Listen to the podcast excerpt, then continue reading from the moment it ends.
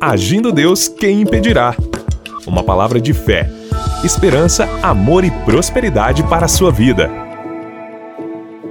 Olá, meus queridos! Paz, saúde e prosperidade para vocês. Estamos juntos e, como eu tenho dito, juntos com Jesus somos mais fortes. E é claro, muito mais que vencedores.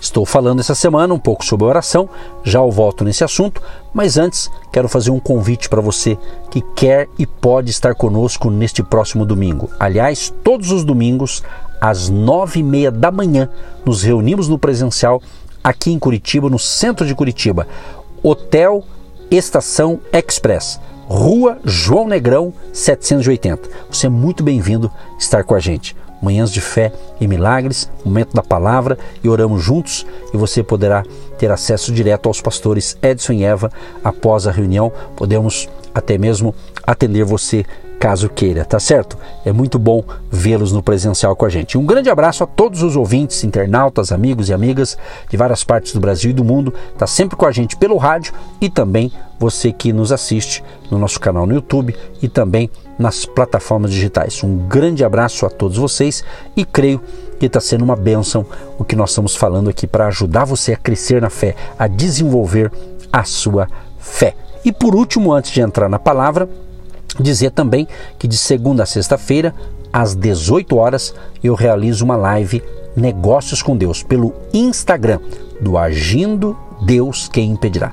Segue a gente aí, aí você pode estar comigo ainda hoje às 18 horas, tá certo? Vai ser sensacional. Seja muito bem-vindo. Muito bem, gente. Vamos então para a palavra. Como eu disse, vou repetir, estamos falando um pouco sobre a importância da oração, de uma vida de oração. E eu quero continuar justamente aqui dizendo o seguinte: que a Bíblia nos diz para permanecermos firmes e resistirmos ao diabo. A palavra de Deus não afirma arme-se e saia para lutar contra o inimigo. Pela simples razão de que a batalha por nossa salvação já foi vencida na cruz. Depois que você se torna filho de Deus, está eternamente seguro. Agora, Satanás não pode tomar a sua alma ou sua vida eterna. Contudo, o objetivo dele é evitar que se cumpra o plano de Deus para você. Aqui que está essa questão. O inimigo ele tenta justamente para que eu e você saiamos do projeto de Deus. Então, o diabo, que é o nosso adversário, nosso inimigo, ele pode causar danos significativos. Ele está por aí para tentar roubar sua paz e alegria, causar confusão e raiva e encorajar relacionamentos, ok? Errados na sua vida. Ele fará tudo o que pode para afastar você das bênçãos que o Senhor Jesus prometeu para você. Por isso que você tem que ficar é ter prudência, né? Prudência, como Jesus diz, vigiai e orai, né? Então, e quanto mais você se consagrar a Deus, mais fortes serão os ataques. Exatamente. Satanás quer o seu testemunho. Dá para entender isso? Ele quer arruinar seu exemplo e tornar você o mais ineficiente possível. Isso é o inimigo que eu estou falando, é o diabo, Satanás que quer isso. Uma pergunta: Você diria que sua vida é santa e que você está andando em obediência a Deus? Se a resposta for negativa, você pode ter se rendido a algum ataque satânico, acreditando na mentira de Satanás e entregando-se a ele de alguma forma. Talvez, talvez, o que no princípio parecia-lhe uma tentação inocente, pode no final ter exercido uma pressão fortíssima sobre você. E por isso que ocorre o seguinte: os cristãos, preste bem atenção nisso aqui, os cristãos devem estar sob o controle de Deus. O objetivo maior do inimigo é tê-los sob a influência dele. E fará o melhor que pode para destruir tudo em nossa vida. Os objetivos, gente, de Satanás são muito claros. Ou seja, levar os cristãos para longe de Deus e tirar de Deus a glória que ele merece. Então, enquanto o diabo estiver por perto, sofreremos seus ataques. Então, a questão não é como evitar ataques satânicos, mas como superá-los. Aqui que está o detalhe: superá-los. Interessante que Paulo, o apóstolo, ele explicou o plano de batalha no sexto capítulo de Efésios. Primeiro, devemos identificar o inimigo.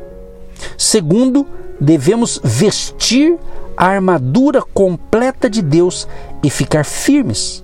Está escrito Efésios 6, o 11 e 12 e também do 13 ao 17. E no verso 18 revela a chave para sobreviver aos violentos ataques de Satanás.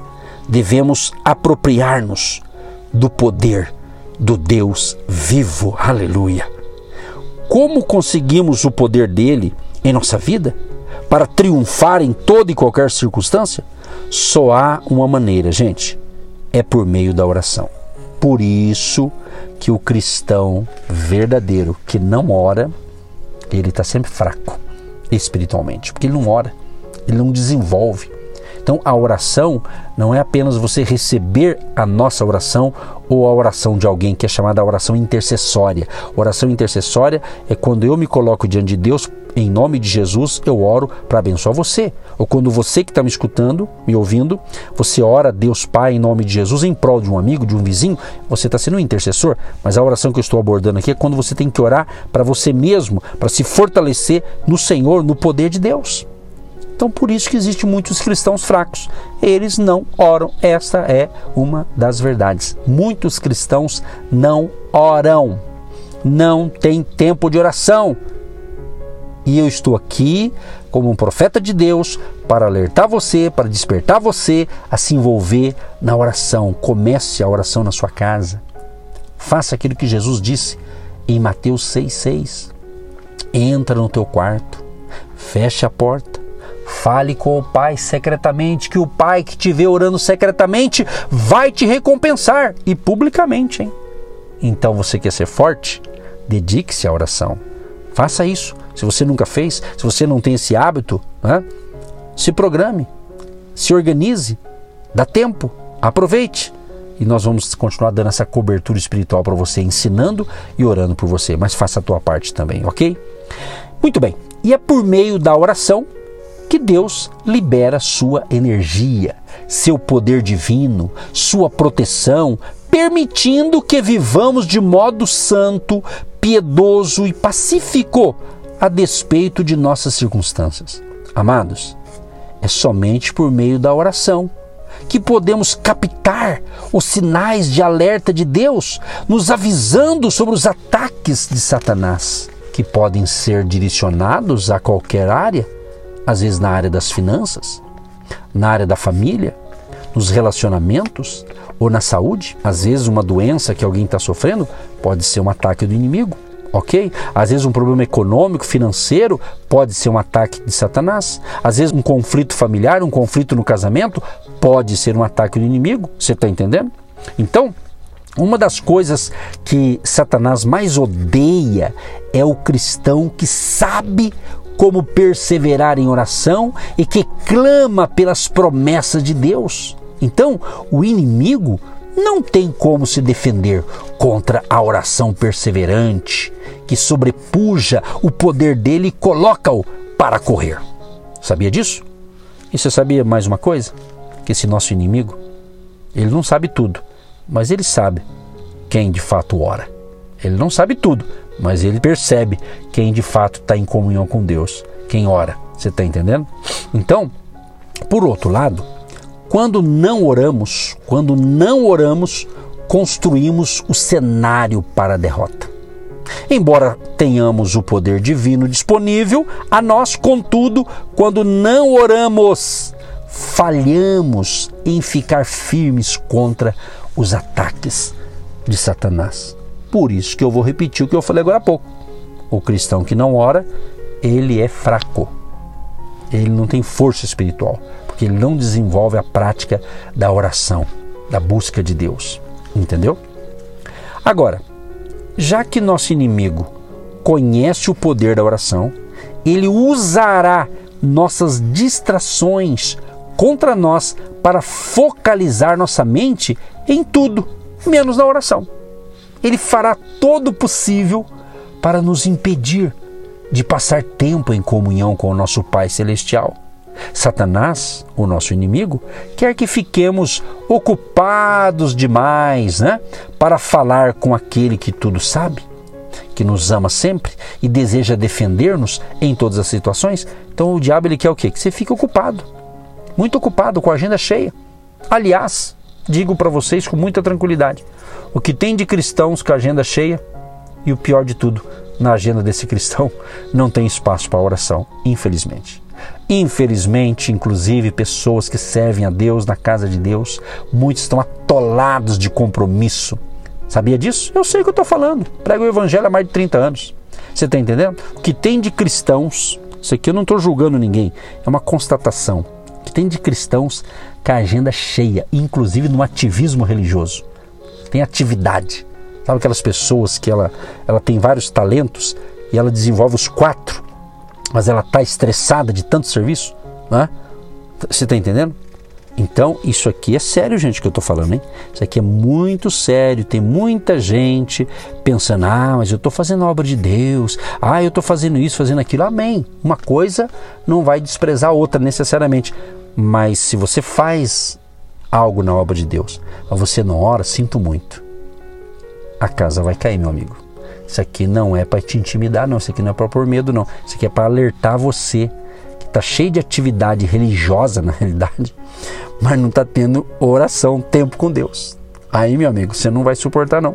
Porque envolver-se na obra de Deus é guerra espiritual, meu amigo. É, a obra de Deus não é como uma loja, um comércio que tem lá suas batalhas. Envolver com as coisas de Deus, existe conflitos, meu amigo. A verdade é essa, entendeu? Então, um alerta para você aí que nos ouve atentamente e de repente acha porque está com a agenda cheia, né?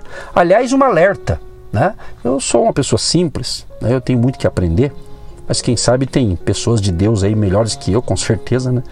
Mas tá com a agenda cheia, prega em tudo quanto é lugar. Não estou misturando as coisas, só estou querendo alertar. Quem sabe Deus está me usando para falar com alguém você talvez não vai ter nem coragem de falar comigo porque você é uma pessoa talvez até muito conhecida, numa rede social muito famoso, entre aspas, né?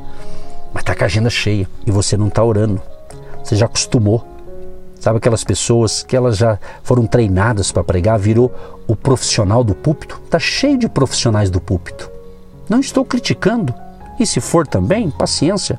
Estou sendo boca de Deus para alertar pessoas e talvez em detrimento de uma coisa, talvez por não, fazer, por não, não saber fazer outra coisa, virou um profissional da pregação, mas não está tendo vida de oração. Meu amigo, cuide mais da sua vida espiritual. Dê um tempo a mais. Eu preciso melhorar muito. Eu não estou aqui dando lição de moral em ninguém, não tenho, não estou nessa não, misericórdia, né? Estou aqui apenas como um filho de Deus, um servo de Deus, que estou aqui sendo boca de Deus. Se Deus está me deixando e permitindo eu falar essas coisas, é? Então eu estou falando para várias pessoas, vários níveis de pessoas, níveis de fé, níveis de conhecimento da palavra. Eu não conheço você. Você está entendendo? Mas se essa palavra está servindo para você, corrija a rota. Dá tempo ainda. Dá tempo. Diminua. Quem sabe você está com muita atividade religiosa. Diminui a metade, se for possível. E dedica um pouco mais à oração. Você está entendendo? Sinto de falar isso aqui e falo com muita, muita tranquilidade, porque o meu compromisso é com Deus. O Deus que me chamou, me chamou para falar as verdades dele e não apenas ficar paparicando as pessoas, né? ficar aí passando a mão. Né? É, não, não, não, não. Meu compromisso é com a palavra do Senhor, beleza? Vamos orar então? Vamos encerrar esse episódio de hoje e, permitindo Deus, amanhã a gente continua este assunto.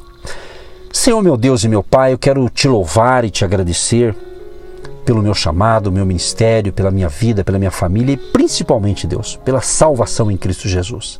Ó Deus, humildemente eu te peço, tenha misericórdia de mim. Mas não só de mim, Senhor. Tenha misericórdia de todos que me ouvem neste momento. O Senhor conhece a vida dessa pessoa. O Senhor sabe o que esta pessoa está passando. O Senhor sabe os níveis de batalha que cada um enfrenta, Pai. Eu uno a minha fé com a fé deste ouvinte que tem fé também no Senhor Jesus e pedimos socorro, pedimos ajuda para todos nós. Nos livra de todo mal, Senhor. Nos proteja do inimigo, Senhor e abençoe esta família que me ouve, este homem, esta mulher, este jovem, esta pessoa. Restaura a saúde espiritual dessa pessoa, restaura o ânimo e que todos possam estar entendendo a necessidade de continuarmos na brecha da oração, na comunhão contigo e aumentar a nossa intimidade contigo, Senhor. Que a bênção do amado Consolador Espírito Santo seja sobre todos que me ouvem neste momento. Abençoa a cidade do nosso ouvinte, onde ele mora, onde ele trabalha. Abençoa inclusive a vida econômica e financeira dos nossos ouvintes. Que não lhe falte nada e que a provisão que ele precisa, o que ele está precisando, venha na mão dele, Pai. O socorro financeiro, o novo emprego, o novo negócio. Inclusive abençoa os empreendedores, trabalhadores e aqueles também que têm tido fé para semear também no nosso ministério. Que a bênção da abundância seja sobre todos em o nome de Jesus. Amém. Você que se identifica com o nosso ministério Agindo Deus, quem impedirá? E tem interesse em investir uma oferta missionária em nossa programação? Torne-se um agente de Deus e faça parte dessas pessoas de fé que semeiam com fé e vão colher o que semeiam. Anote: Banco do Brasil, agência 1243-2, conta corrente 68630-1. Que Deus prospere a sua vida. Agindo Deus, quem impedirá? De segunda a sexta, uma palavra para abençoar sua vida.